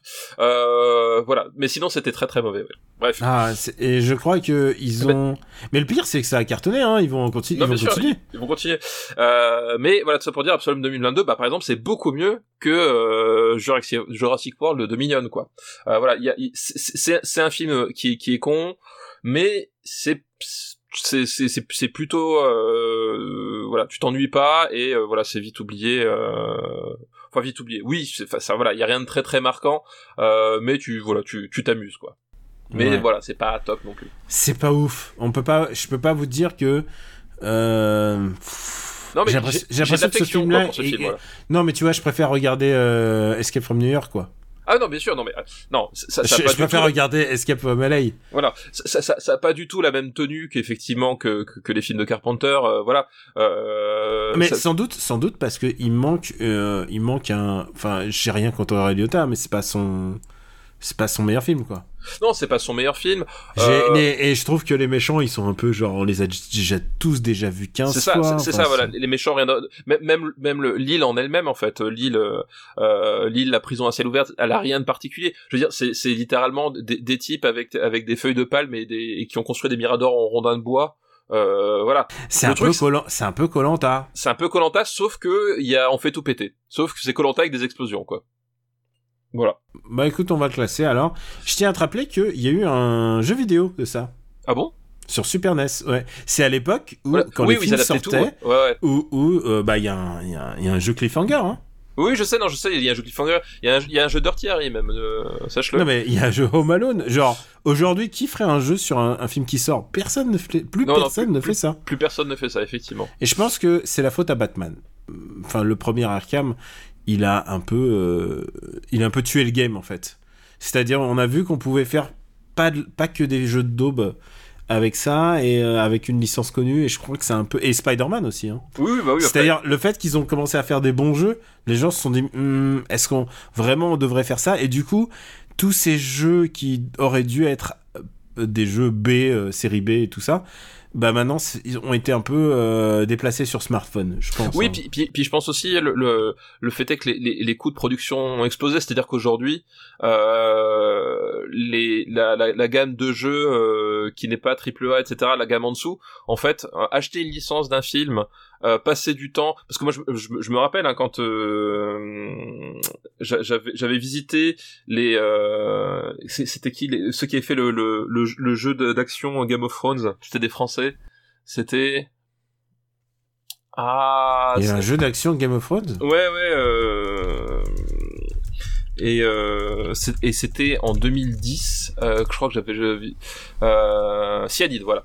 Euh, Ah oui, d'accord, ok. Ouais, Cy- Cyanide. Euh, voilà, j'avais euh, j'avais visité les locaux de Cyanide avant la sortie de euh, de leur jeu euh, Game of Thrones. Euh, à l'époque où justement ils nous disaient oui. Euh, ça, ça, ça- la, série avait été annoncée, puis on va pas reprendre la- les, les personnages de la série, etc. Machin. Le, fait est que finalement ils se sont rattachés à la licence et que euh, et que ça coûte quand même malgré tout un bras en fait de de, racheter une licence pour des coûts de développement qui sont, enfin pour des développements là, qui sont euh, qui sont qui, qui qui coûtent cher et qui en même temps visent un public qui est pas forcément le public du triple A en fait. Et je crois que justement il y a plus y a plus de marge de marché là-dessus, c'est-à-dire que les, les les jeux même les jeux qui sont pas des triple A, les jeux de double A ou ou alors faut carrément partir sur du jeu indé, les coûts de production font que c'est plus intéressant de d'acheter une licence et de parier sur le fait que les, les gens vont être des bons pigeons pour acheter c'est pareil des, des, des jeux James Bond avec euh, Daniel Craig et, tout, il y en a eu mais ils étaient, parce que euh, ils essaient de surfer sur le truc mais ils étaient tous euh, tous pas bons quoi. Donc je, je crois que ça aurait ça coûtait trop cher. claqué quoi. par terre, comme disent Ouais. les jeunes. C'est ça. Non, mais voilà, le ça jeu à coûtait trop licence- cher, ouais. Le jeu à licence existe plus. Le seul vrai jeu à licence, c'est qu'il faut qu'il soit industrialisé. Il faut que ça soit une euh, une grande aventure. Et je pense que maintenant il n'y a plus que Lego euh, Lego qui se font ils font Lego Star Wars, Non, mais après, Lego après, bidule après, tu disais t'as Spider-Man, t'as les Gardiens de la Galaxie, etc. Mais il, il, s- il se raccroche expéci- explicitement pas au film en fait. C'est-à-dire qu'il il profite du, du fait que ce soit une licence connue, mais il développe euh, ou même là euh, le, le jeu Suicide Quest qui va arriver, etc. Tu vois, on, voilà, on reste dans le dans le sillage du film, sauf qu'on on se colle pas au film, ce qui Voilà, fait que on, on- on se met dans le sillage, dans le genre, on essaie de faire plein de références à ce que, eh, vous avez aimé le film, vous aimerez le jeu, mais clairement, c'est pas des adaptations. ouais, c'est pas d'adaptation, sensu. voilà, voilà Ouais. effectivement. Euh, tout comme, euh, tout comme Batman. Et où est-ce qu'on met Absolum 2022 du coup? Ah oui, tiens. euh, Moi, je vois. Attends, ça peut pas aller au-dessus de. Ça peut pas aller au-dessus de Los Angeles 2013, je peux te Ah le non, dire. non, non, bien sûr. Et même, là, je, je regarde Alien 3, c'est quand même bien meilleur. Robocop 2, euh, Mais le je préfère Retour vers le futur 3. hein. vi- Retour vers le futur 3 aussi. Tant tu es Monsieur Ripley aussi, largement. Euh... Non, moi, je, je pense que euh, je mettrais entre Rockstar Rocket et Space Jam, en fait. Ah non, alors, euh, je peux. Euh, dernier des Mohicans est de- au-dessus, mais sans aucun problème. Ok, Et, bah, et je pense qu'une époque formidable est un meilleur film. Ok, je peux l'entendre. Ah ouais, mais par Je- contre, ça, alors, ça- mais alors, ça peut pas aller ça va sous sous Denis Brasco. Alors ça, Ça Voilà. va sous Denis Brusco, mais ça Non, peut non, pas non, aller au- ah, au-dessus de Denis Brasco, t'es fou. au-dessus, au-dessus, mais ça peut pas. Ouais, qu'est-ce que tu m'as fait? Moi, j'ai rien fait, c'est toi. Mais euh, non, parce que la liste a bougé. Mais par contre, ça va au-dessus de Fortress, c'est sûr et certain. Oui, bah, au-dessus de Denis Brasco, entre Hamlet et, et Denis Brasco, 160, euh, T'as 161. vraiment aucun amour pour Denis Brasco. Non, non, j'aime pas du tout Denis Brasco. Absalom 2022, donc euh, c'est son anniversaire, en sachant que le, euh, en sachant que le film et le jeu s'appellent en anglais No Escape. Ah oui, exact. Ouais, tu vois, j'aurais pas retrouvé avec le. Pour le coup, là, j'aurais j'aurais pas, j'aurais pas retrouvé avec le nom euh, original. Est-ce que ce serait pas le moment de parler du film de l'année? Du, de, de, de la révélation de- du film qui, qui va sans doute bouleverser votre cinéphilie, je Ouais, pense. D'abord, Voilà, il, faut être un petit peu honnête. Voilà, on va. on remercie Franck de Madrid pour sa liste. Merci Franck pour ta liste, effectivement. pour ta liste numérotée.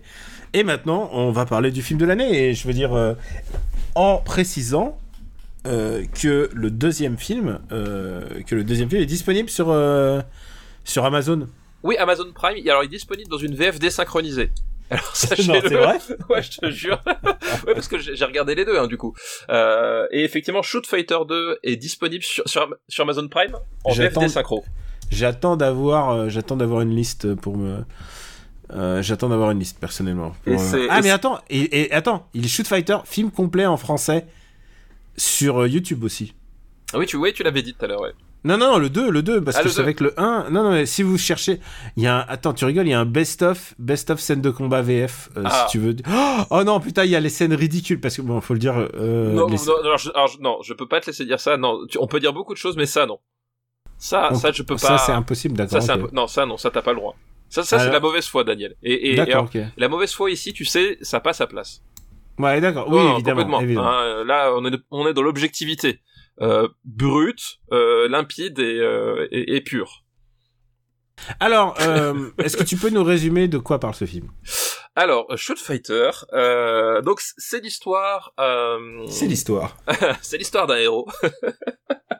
Euh, non, Sh- Shoot Fighter en fait c'est l'histoire d'un bah, du shoot fighting en fait qui est un, un- une discipline de combat euh, visiblement clandestine euh, qui est une sorte de MMA où il y a encore moins de règles euh, et où globalement les, les gens finissent par euh, par aller jusqu'à la mort euh, puisque le film s'ouvre voilà sur une, une gorge arrachée par euh, euh, notre ami le sensei Chris de, Cobra Kai.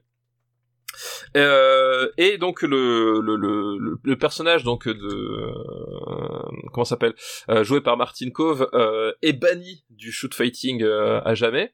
Euh, et va chercher à se à se à se venger de ce voilà de de cette mise euh, mise au, mise au placard. Et comment est-ce qu'il va chercher à se venger? Bah tout simplement il va euh, il va essayer de piquer les euh, disciples de son de son grand rival donc le grand rival qui est Shingo euh, joué par Bolo Young voilà Alors, à chaque fois qu'il y a des noms asiatiques dans ce, dans ce, dans ce film, euh, je rigole, mais en fait, c'est parce que ça fait très brochet de fromage, en fait. ah bah oui bah complètement oui, oui Ça, ça fait très. euh, En fait, pourquoi Shingo? Parce qu'en fait, depuis que j'ai vu ce film, je pense beaucoup à, hum, à Jonathan Cohen, qui a fait un sketch qui s'appelait l'iPhone Serge.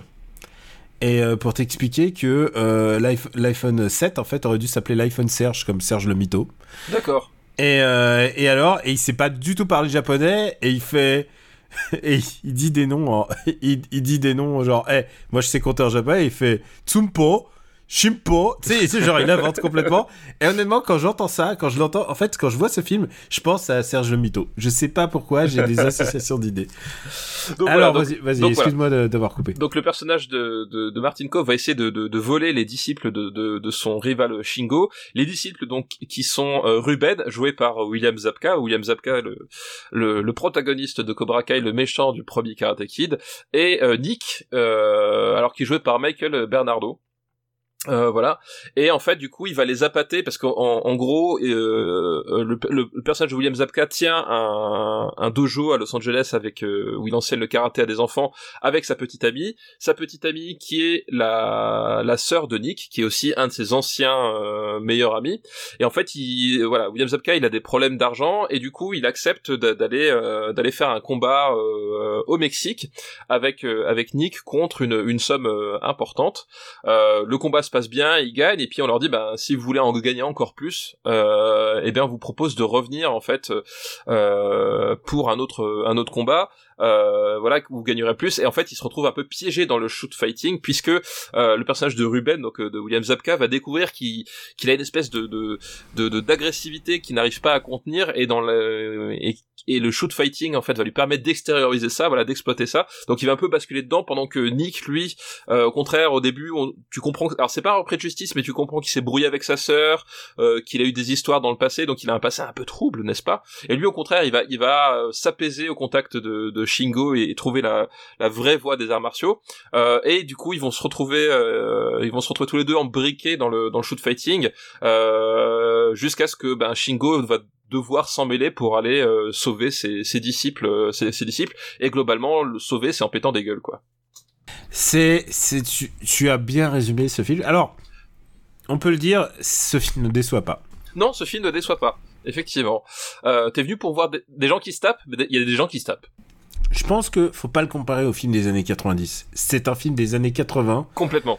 Qui a été enfermé dans une capsule temporelle. Ouais, c'est ça. Et qu'on a ouvert par pur miracle en 2022. Mais s'il était en 2004, s'il était en 1990, c'était déjà un anachronisme. Oui, non, mais complètement. C'est-à-dire qu'en fait, moi, bah, le, le, le, premier film auquel j'ai pensé, euh, bah, c'est évidemment Best of the Best, en fait.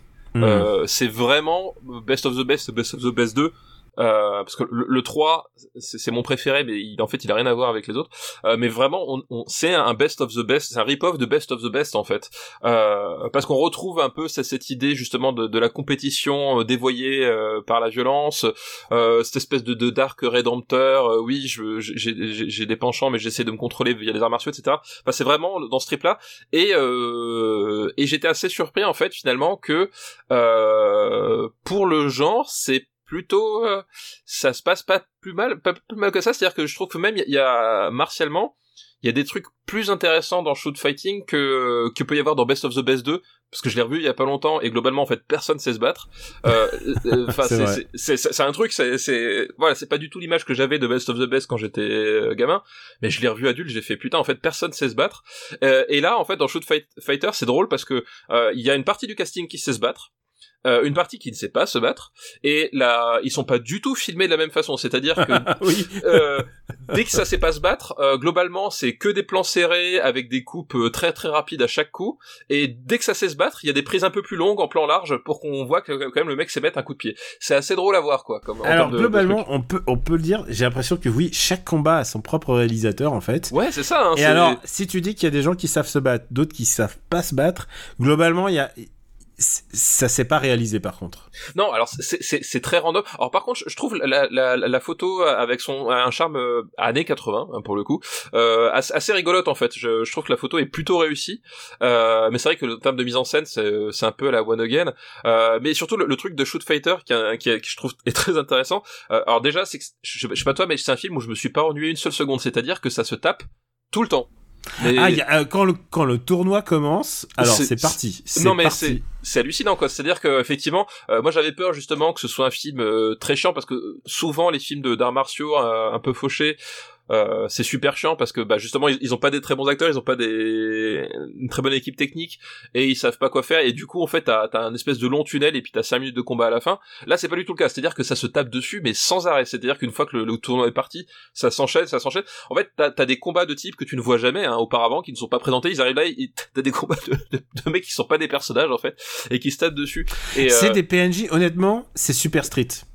Oui, c'est super street. Et honnêtement, en tant que film Street Fighter, je trouve ça peut-être parfois plus intéressant que le Street Fighter ah, mais, original. Mais, mais, complètement. C'est parce que parce qu'on a Ryo et Ken. On, on a Ryo et Ken. On, on, on, a on a on a en fait et, chaque personnage on a presque Blanca à un moment donné sauf qu'il fait pas d'électricité.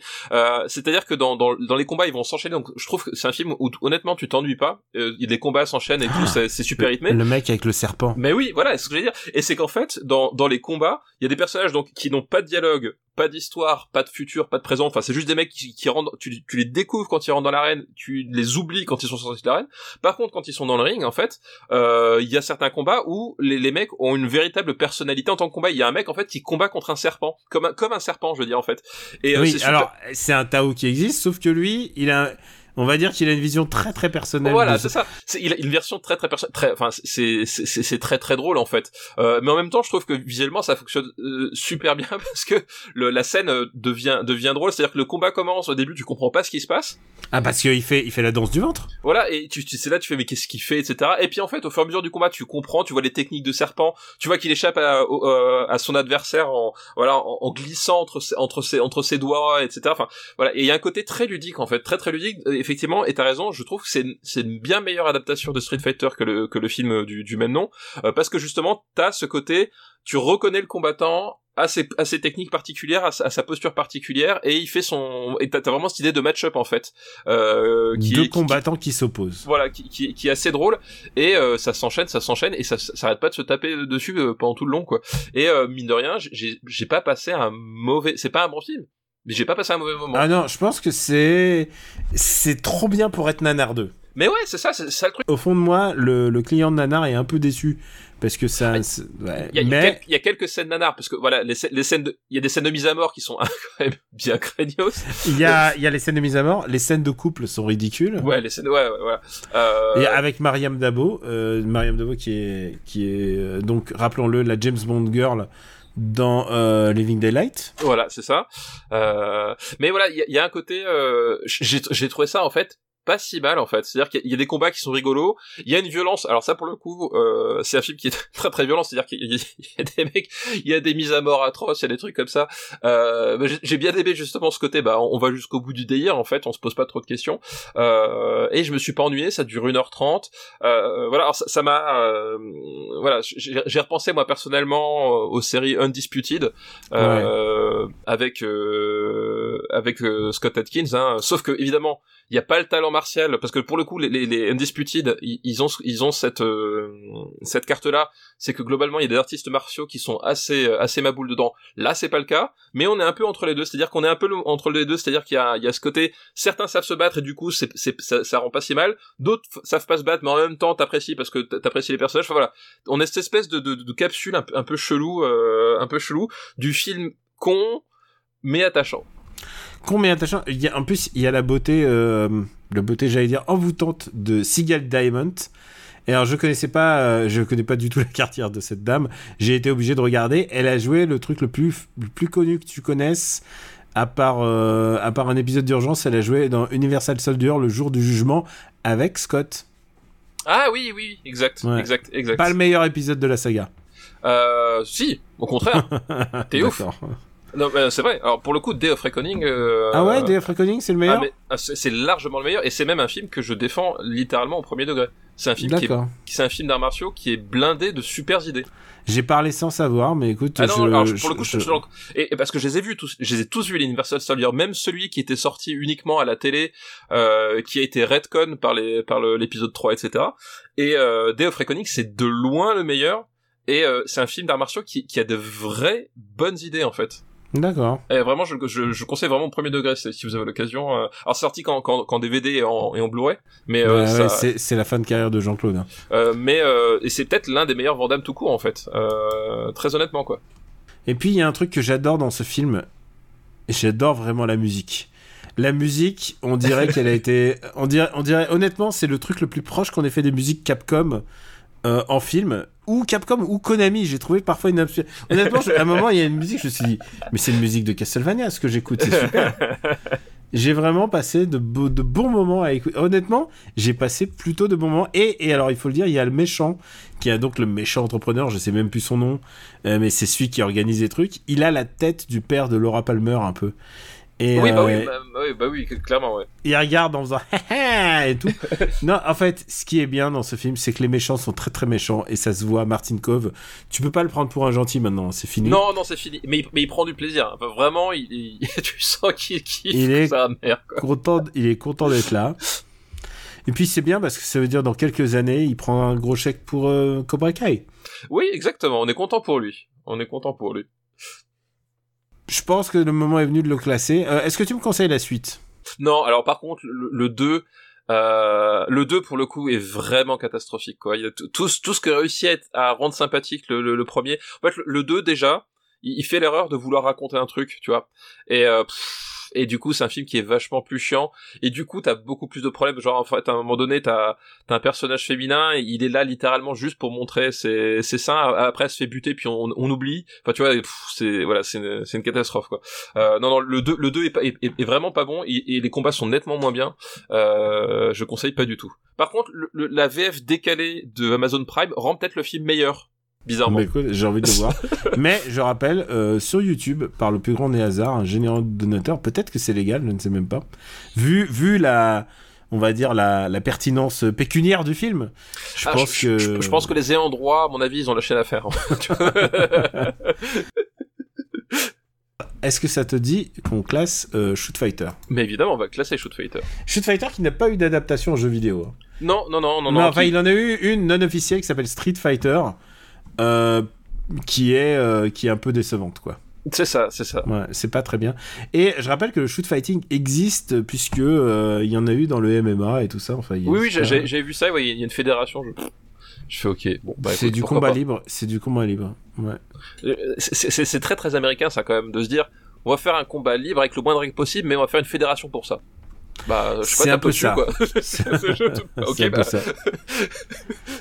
Eh moi je attends, s'il y a des shoot fighters qui nous écoutent, moi je vous adresse le plus grand des respects parce que si vous vous battez avec des épées euh, et des machins. Attends, mais Shoot Fighter 2, film complet en français. Je suis en train de regarder sur YouTube. Hein, vraiment. Euh, je suis en train de me faire mon après-midi là. Euh, Alors, voilà. où est-ce qu'on où est-ce qu'on va le classer? On peut le dire que c'est devenu un guilty. Oui, oui, non. Alors complètement. Là, on, on est dans le, euh, voilà, on, on, est dans le, le, dans le, dans le guilty, dans le, euh, dans, dans le, de, de le film qu'on aime en fait, dans le film d'amour. Euh, voilà, qui effectivement, c'est, c'est un truc. euh, Je, honnêtement, je, je pensais que ça allait être vraiment catastrophique, vraiment. Non ouais, c'est beaucoup c'est beaucoup mieux que ce qu'on. que ce qu'on imaginait au début, ouais. Ouais. Ah ouais. Je, suis je suis retourné voir le marchand de DVD. J'ai dit j'ai vu Shoot Fighter. C'était pas le pire film du lot. Hein. Non, non, c'est ça, exactement. C'est pas le pire film qu'on a acheté ce jour-là. Mm. Euh, et ouais, et si, bah, si- t'aimes les Bloodsport, si t'aimes euh, les voilà les best of the best, etc. Bah en fait, euh, on est complètement dans cette lignée et on est à peu près du même niveau, quoi. Donc Mm. euh, donc c'est cool. Alors où est-ce qu'on va le classer? Alors, euh, euh, moi, est-ce qu'on va classer, classer? Bah voilà, justement, y voilà, Street Fighter, Piège à Hong Kong, tout ça. Euh... Ah, je mettrais quand même en dessous de Crying Freeman. Euh, Ouais, il est où Euh, Guide-moi. Crying Freeman, il est 100, euh, 106 là. Ah ouais je- non, je- je voyais ça un petit peu plus bas quand bah même. oui, quand même, mais... oui, mais voilà. Crying Freeman, Mais, euh...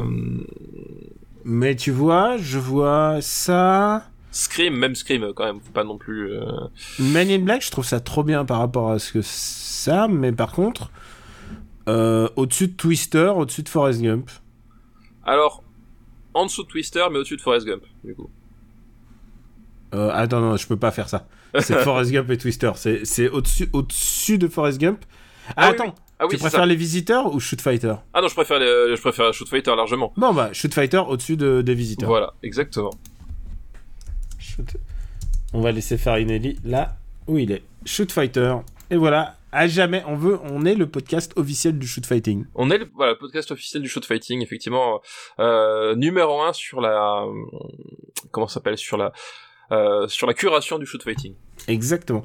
Je te propose, Steph, de s'arrêter là, comme ça, j'aurai un épisode à monter, et comme ça, on va peut-être pouvoir en enregistrer un deuxième euh, dans les, les deux jours qui nous restent, euh, parce qu'on essaie de faire des épisodes en avance pour que vous en ayez euh, pendant les vacances, n'est-ce pas, C'est ça, tout à fait, tout à fait, c'est le but. Ah, je me dis, ah, on aurait dû parler de Patreon au début, et voilà, on arrive après 1h20 d'épisode, euh, dommage. Alors, tu sais quoi, Steph, Euh, on va faire ta reco. Oui, alors Marocco, du coup, ça va être un, un groupe euh, mexicain qui s'appelle euh, The Warning.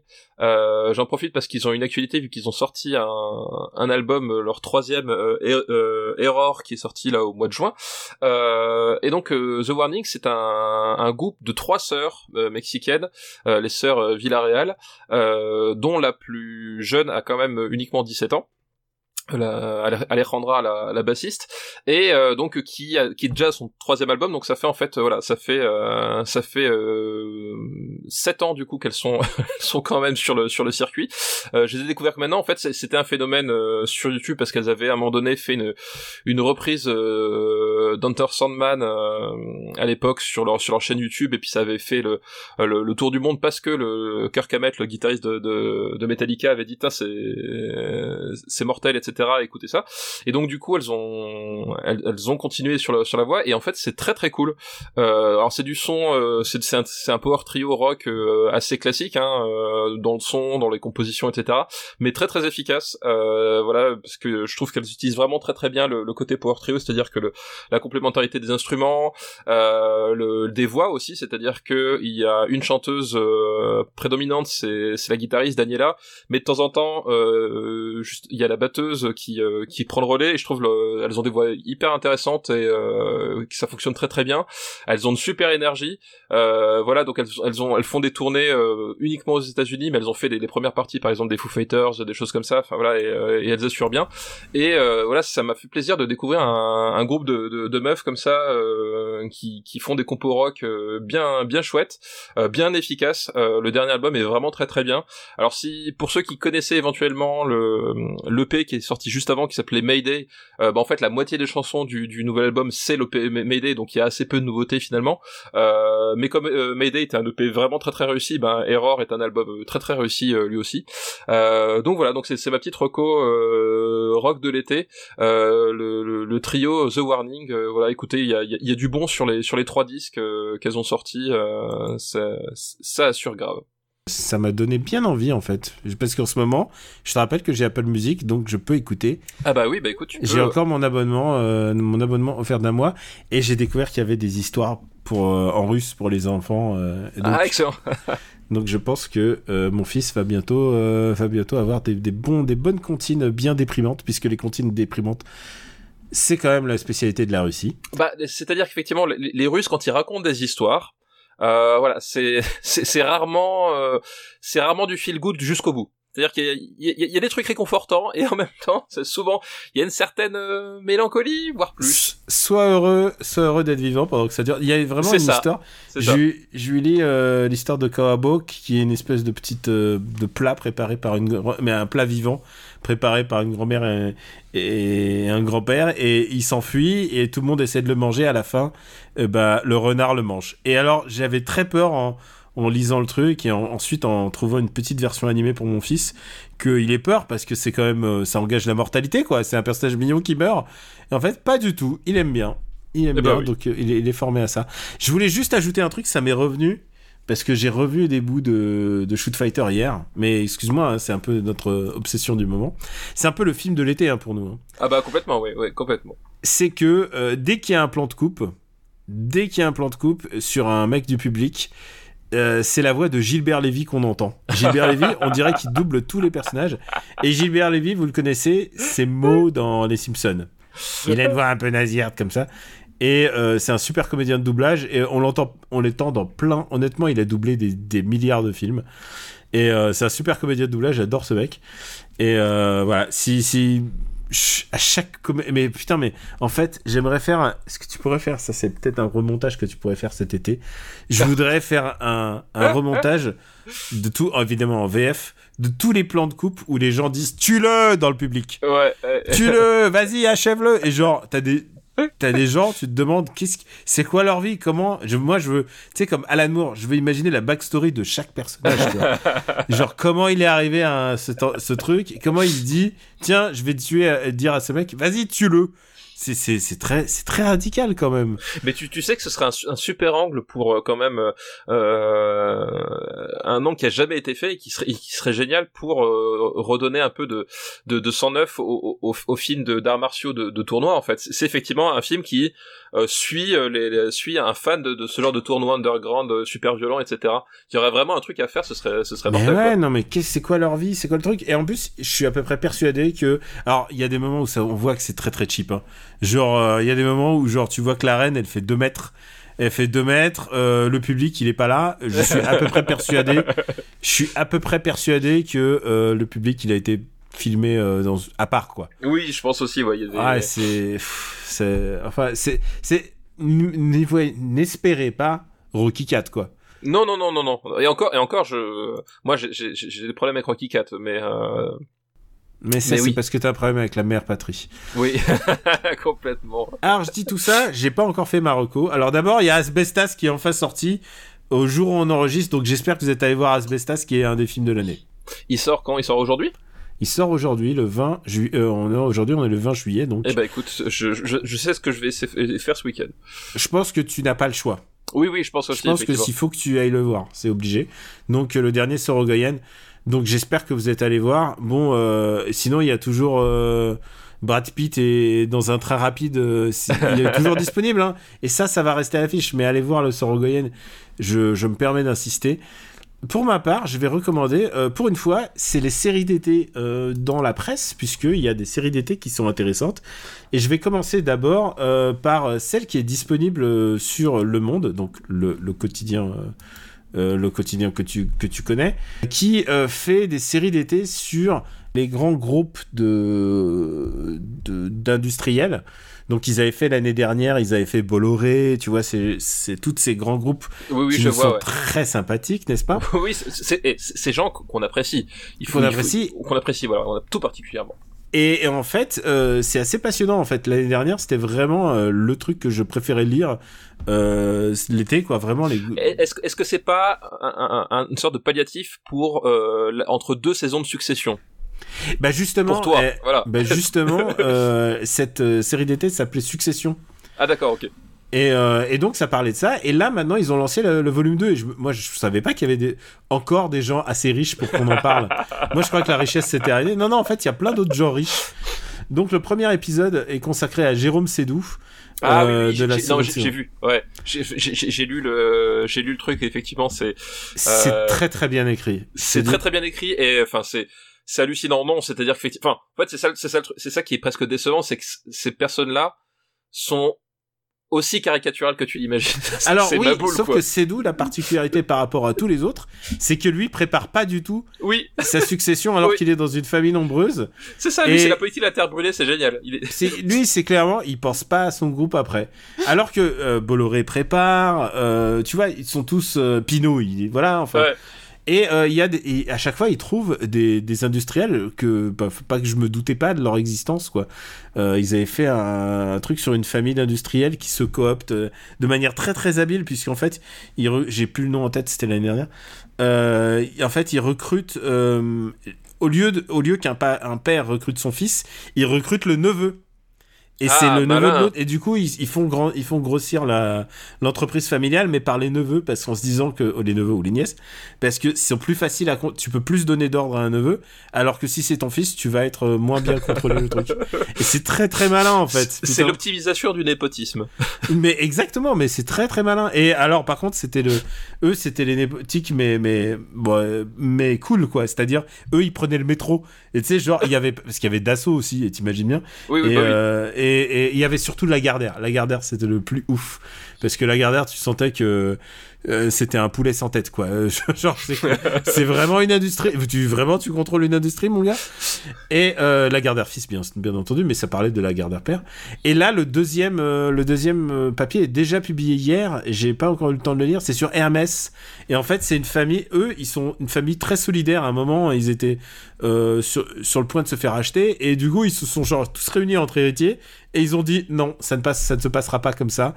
Euh, puisque euh, le patron de LVMH a essayé de les... Et c'est passionnant, hein. ça se dit, c'est vraiment comme du petit lait. Donc ça, ça c'est ma liste, ma- ça c'est vraiment euh, mon ma, ma série d'été. Je trouve ça très très cool quand quand les gens font des séries d'été.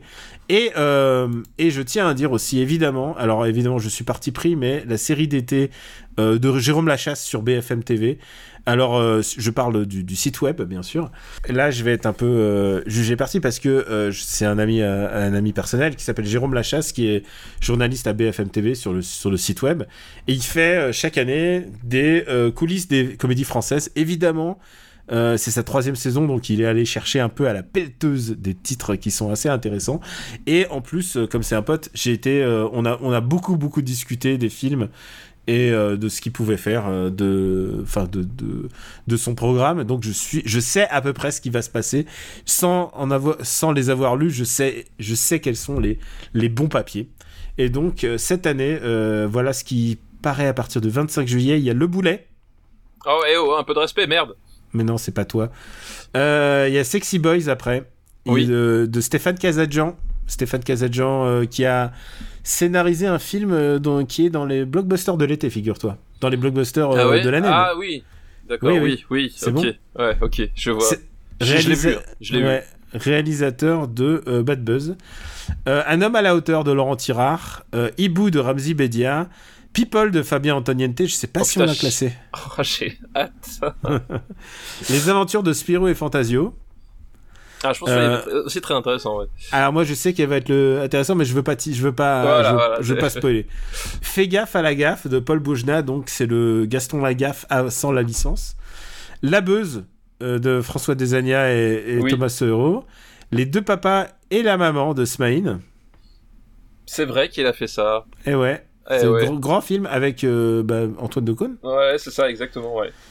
Belle maman de Gabriel Aguillon. Casse départ de Fabrice Eboué, euh, Thomas Guijol et Lionel Stekiti. Donc casse départ que je défends, c'est un bon, c'est une bonne comédie. Et Toxic Affaire de Philomène Esposito, un film avec, tu te souviens ou pas? Non, ah, je- le même le nom me dit rien du tout, en fait. Avec Isabelle Adjani. Alors, ça me dit rien du tout, quoi. Ça te dit rien? Bah, Bah, écoute, je pense à Britney Spears, mais ça a rien à voir. Non, non, bah écoute, Toxic Affaire, ça va être la surprise. euh, ça va être une, la surprise. euh, Alors, c'est, c'est, et, et non, mais c'est vrai que, c'est vrai que t'en parles, c'est- ces articles sont, sont tous, euh, sont, sont tous très bien parce qu'effectivement, euh, dans, dans plein de cas, enfin, tu, tu, tu dis, mais qu'est-ce, comment est-ce, comment est-ce qu'on en est arrivé pour produire ce genre de film? Et il répond à cette question, en fait. C'est- c'est que Comment tu- et que- quels sont quel est quel est le- qu'est-ce qui se passe dans la tête du réalisateur, Ouais, ouais. dans la tête des scénaristes des producteurs, Euh, enfin, c'est, voilà, c'est, non, c'est, hyper intéressant, euh, c'est hyper intéressant à chaque fois. Et, d'ailleurs, maintenant C'est très parles- recoupé, hein. C'est très recoupé. Il y a au minimum 6 minimum six interviews par euh, ça, par il papier. c'est, effectivement, il arrive à chaque fois à trouver le, bah, les gens qui, qui, qui, qui étaient là et qui parlent de l'intérieur, en fait. et au- parfois le, le directeur photo, parfois c'est le, ça peut être le dresseur de chiens.